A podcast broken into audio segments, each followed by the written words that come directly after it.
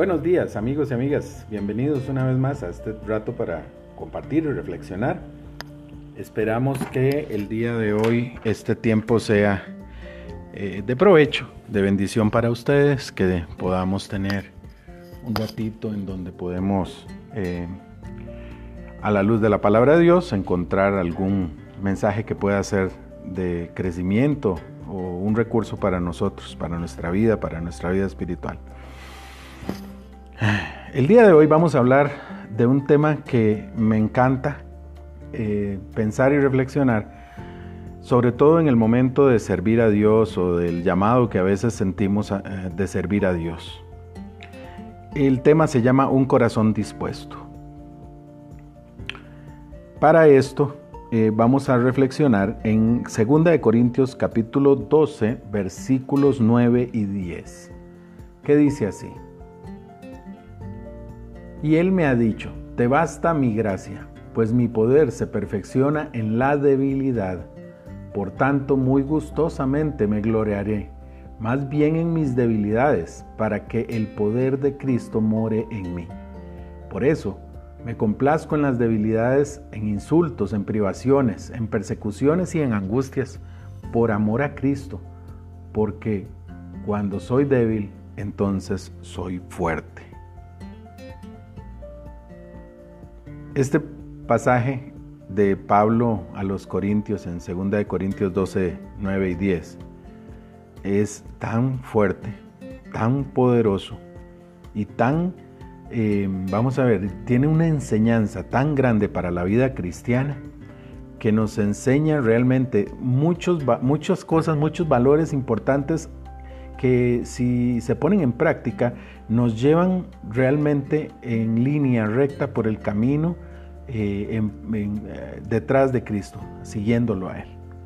Hablemos un poco sobre el tema, un corazón dispuesto. Y para esto, hablando también un poco sobre, sobre lo que dice eh, Pablo a los Corintios, hagámonos un par de preguntas. Primero, ¿qué se necesita para seguir a Jesús? ¿Te has preguntado alguna vez? ¿Qué te pide Él para seguirlo? ¿Qué se necesita? ¿Qué es lo necesario, lo que Él busca que nosotros tengamos para seguirlo? Otra pregunta que nos debemos hacer es, ¿qué es necesario para servirle? Una cosa es diferente seguirlo y otra diferente servirlo. Dios nos llama a seguirlo y a ser sus siervos. Esa es la realidad. Ese es el llamado en general.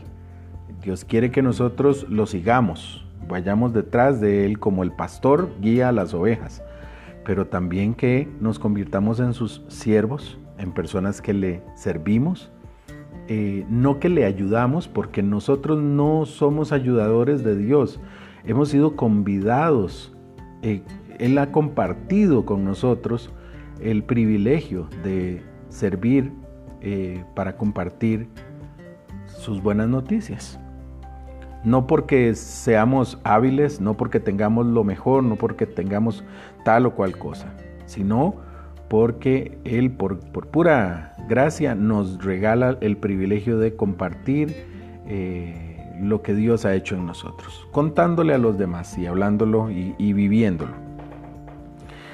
Bueno, eh, nos preguntamos qué se necesita para seguir a Jesús y qué es necesario para servirlo. Lo primero es que seguir a Jesús es ir en pos de Él y buscar, buscar su gracia y su salvación. Ir en pos de Él es ir detrás de Él, ir a buscarlo. Seguirlo es ir con Él, detrás de Él, a buscarlo, buscando lo que Él tiene, su gracia, su salvación, entre otras cosas.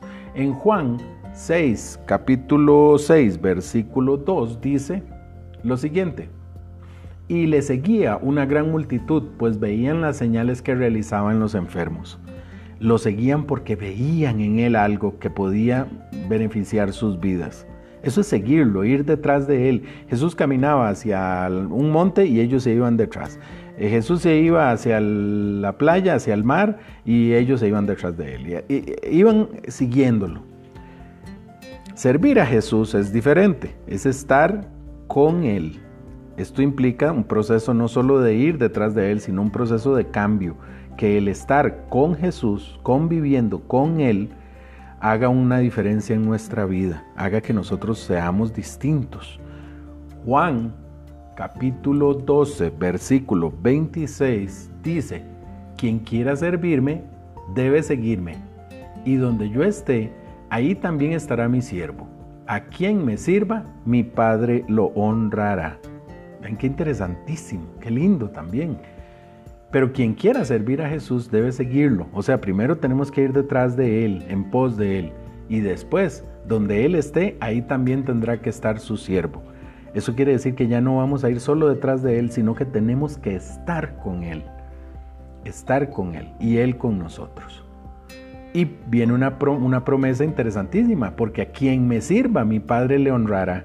Servir a Cristo no es menuda cosa, eh, implica trabajo, implica tiempo, implica sacrificio, implica todo lo que usted quiera, pero no vale la pena hacerlo para alcanzar la promesa. La promesa es que Dios algún día nos honrará, nos dará una corona cuando lleguemos al final de esta, de esta, de esta competencia, por decirlo así, de esta carrera. Quizás creemos que nuestras habilidades sean necesarias para Dios. Algunas personas son elocuentes, otras personas tienen habilidades para animar, otras personas tienen habilidades para enseñar, otras personas tienen habilidad para, para, para dar, para la caridad, para el amor, para compartir, para aconsejar. Hay tantas cosas que tenemos como habilidades, pero ¿te has puesto a pensar de dónde vienen esas habilidades? ¿Son nuestras realmente? En realidad no. Las habilidades que nosotros tenemos vienen de Dios. Él nos las dio. Son como, como dones, son regalitos que nos ha dado. ¿Para qué? Para servirle, para ayudar en el proceso de la, de la comunicación a otras personas. Este, así que Dios nos lo da y no es que sean nuestras habilidades. Ah, es que yo soy muy... No, no, no. Es que hay una habilidad sí son importantes, sí ayudan, pero no son esenciales. No son esenciales ¿por qué? Porque Dios por sí solo puede lograr en el corazón de todas las personas eh, dar convicción de que Él existe, de que Él es real, de que Él este, salva y de que Él es el único medio para alcanzar la salvación. Eh, pero nuestras habilidades no son necesarias para Él. Y esta es la realidad. No es lo que yo le puedo dar a Dios. Dios busca lo que podemos, no, Dios no busca en nosotros, esto es importante, Dios no busca en nosotros lo que le podemos dar. Dios busca en nosotros lo que podemos ser. Y al ser nosotros algo, entonces nosotros estamos dando y haciendo. Si nosotros somos mejores personas, si nosotros nos convertimos en la mejor versión de nosotros mismos, el mensaje que nosotros compartimos con otras personas, por nuestra forma de ser, por nuestra forma de hablar, por nuestra forma de comportarnos, por la forma en que nosotros actuamos ante la necesidad humana, de, ante el dolor ajeno. Todas estas cosas no están hablando de nosotros, sino que hablan del Dios que está en nuestro corazón. Esto es lo que Dios busca. Lo que Dios quiere de nosotros es nuestro corazón. Cuando hablamos de un corazón dispuesto, entonces lo que, lo que tenemos que entender es que para que Dios esté en nuestro corazón y, y que Él quiere nuestro corazón, para que Él esté en nuestro corazón tenemos que estar dispuestos. Que Él esté dentro de nuestro corazón y sea el primero es lo que Él quiere de nosotros. Tener un corazón dispuesto entonces es confiar en la gracia de Dios. Recuerden lo del versículo eh, de Corintios 12, versículo 9, que el versículo 9 lo que dice es, y Él me ha dicho, te basta mi gracia, pues mi poder se perfecciona en la debilidad. Yo, al igual que Pablo, y creo que todos nosotros podemos ser, ser claros de que somos débiles. Entonces, en nuestras debilidades tenemos que gloriarnos, no, no glorificarnos, sino gloriarnos en Dios y gloriar a Dios y gloriar y darle la gloria a Dios de que somos débiles porque Él mora en nosotros a pesar de nuestra debilidad y a pesar de nuestra falta de, todo lo que Dios realmente este, busca. Tener un corazón dispuesto eh, es confiar entonces en la gracia de Dios para que, para que lo que Él quiera y cuando quiera y cuando sea, sea hecho. No es lo que yo quiera, sino lo que Él desee. La pregunta que, las dos preguntas que hoy nos debemos hacer para reflexionar. ¿Cómo está tu corazón respecto a esto? ¿Está dispuesto? ¿Está listo? ¿Y está, eh, ha renunciado a, a lo que yo quiero y busca lo que Él quiere? La segunda pregunta es, ¿lo estás haciendo? ¿Estás renunciando a lo que tú quieres y prefieres? ¿O, estás buscando lo que Él, Dios, quiere en ti? Pensémoslo. Esto es realmente lo que Dios busca de nosotros, que tengamos el corazón dispuesto para que Él venga a hacer a través de nosotros las cosas. Oremos. Amado Dios, hoy te damos gracias porque nos das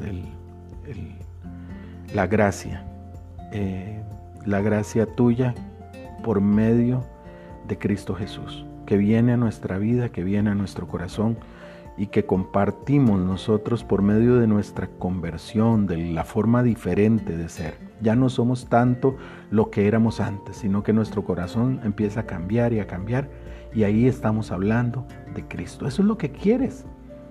No que andemos este, haciendo y, que seamos diligentes en un montón de cosas y, para Dios, no. Lo que quieres es que seamos mejores.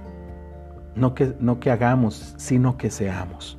Ayúdanos a entender esta verdad, que seamos mejores para ti.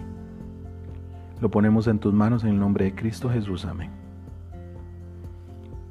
Bueno amigos, como siempre es un privilegio compartir con ustedes. Espero que nos podamos escuchar otra vez mañana, sin falta. No olvides hacer tu comentario. Eh, hoy es un día maravilloso para levantarnos y disponer nuestro corazón.